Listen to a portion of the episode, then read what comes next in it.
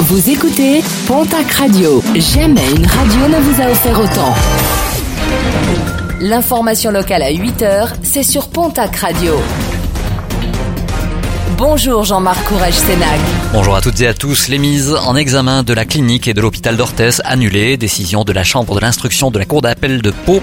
Les deux établissements de santé étaient poursuivis après le décès d'une patiente de 28 ans le 26 septembre 2014 dans la salle d'accouchement de la maternité d'Orthez. Deux établissements qui se constitueront partie civile. L'anesthésiste belge ivre au moment des faits reste donc la seule mise en examen pour homicide involontaire aggravé dans cette affaire. Après euh, l'Italie, euh, l'Espagne, un syndicat de police espagnol accuse la France de reconduire les migrants à la frontière espagnole à Canfranc.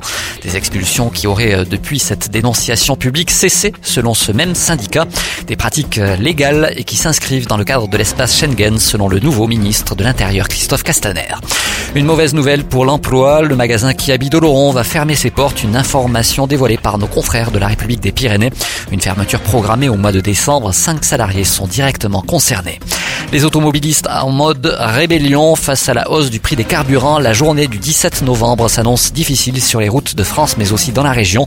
Des appels à des rassemblements et à des blocages sont relayés sur les réseaux sociaux, notamment sur Tarbes où près de 1000 personnes comptent y participer.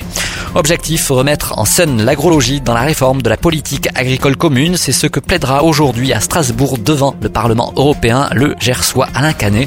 Un plaidoyer pour l'agroécologie en luttant contre l'érosion des sols, la pollution et afin de stocker du carbone dans les champs pour ralentir le dérèglement climatique. Du nouveau pour vos soirées à Tarbes avec la programmation du 7 ex-Oxygène et ex-Musical Zone de Bastillac. Une programmation éclectique dernièrement présentée.